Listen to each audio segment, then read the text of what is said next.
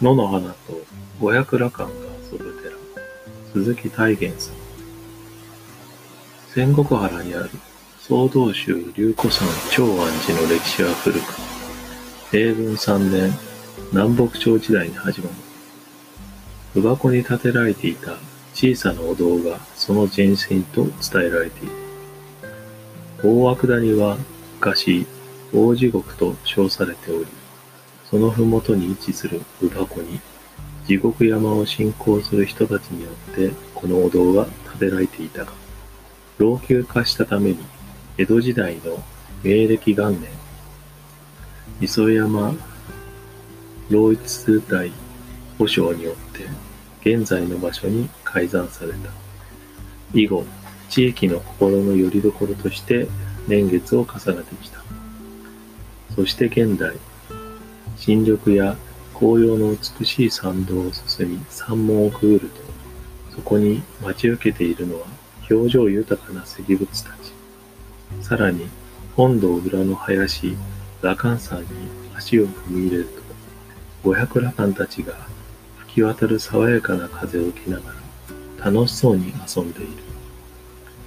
この風景は26代、現住職鈴木大元和尚の思い、深い思いによって生まれたものだ。大元和尚は長安寺で生まれ育った。駒沢大学を卒業後、1年間、永平寺に修行に行き、起業。そして、厚木市及び小田原市の小学校の教諭になった。お寺を継いだのは、父、上皇さん高江後の昭和54年である。重厚な感じのかやぶきだね、かやぶきだった本堂の屋根は、昭和45年に銅板に吹き替えられ、堀も新しく建設されていたが、大元和尚は、長安寺が訪れる人にとって、より良い癒しの場になるようにと、裏山に生い茂っていた竹や部を切り開いて、羅漢山を作り始めた。当初は小京都のようなイメージを考えていましたが、盆地である京都と起伏のある裏山では地形が違いますから、箱根ならではの雰囲気にすることにし、羅漢を置くことにしました。石仏は檀家さんだけでなく、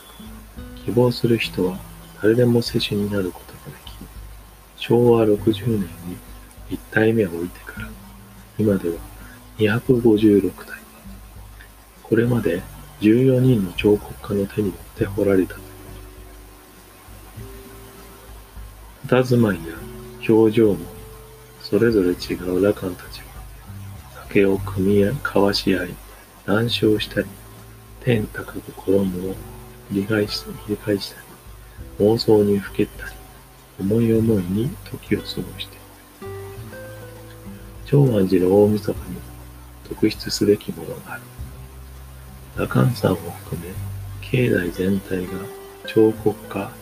まさか正文氏によって演出される幽玄な光と色にあふれ、打ち鳴らされる太鼓、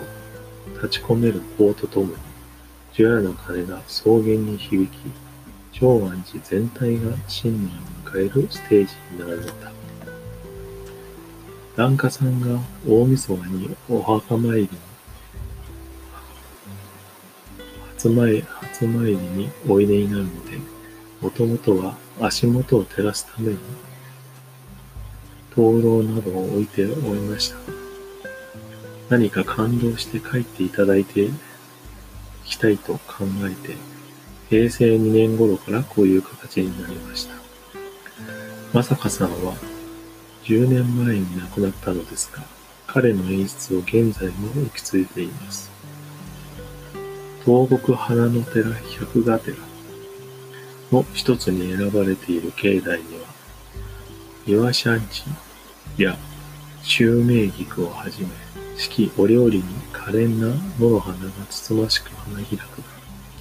大元和尚が今育てたいと考えているのは熊谷荘だと。長安寺をその名の通り、皆様にとって長く安心してもらえる場所にするために、祈りと安心をテーマに庭づくりをしています。と語る大義の章は、祈りあふれる境内に、また新しい安らぎの野の花を作ります。